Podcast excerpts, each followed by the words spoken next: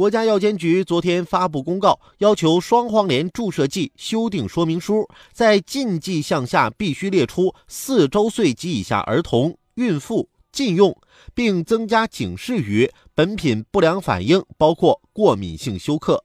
该注射剂呢，被广泛应用于外感风热引起的发热、咳嗽、咽喉痛。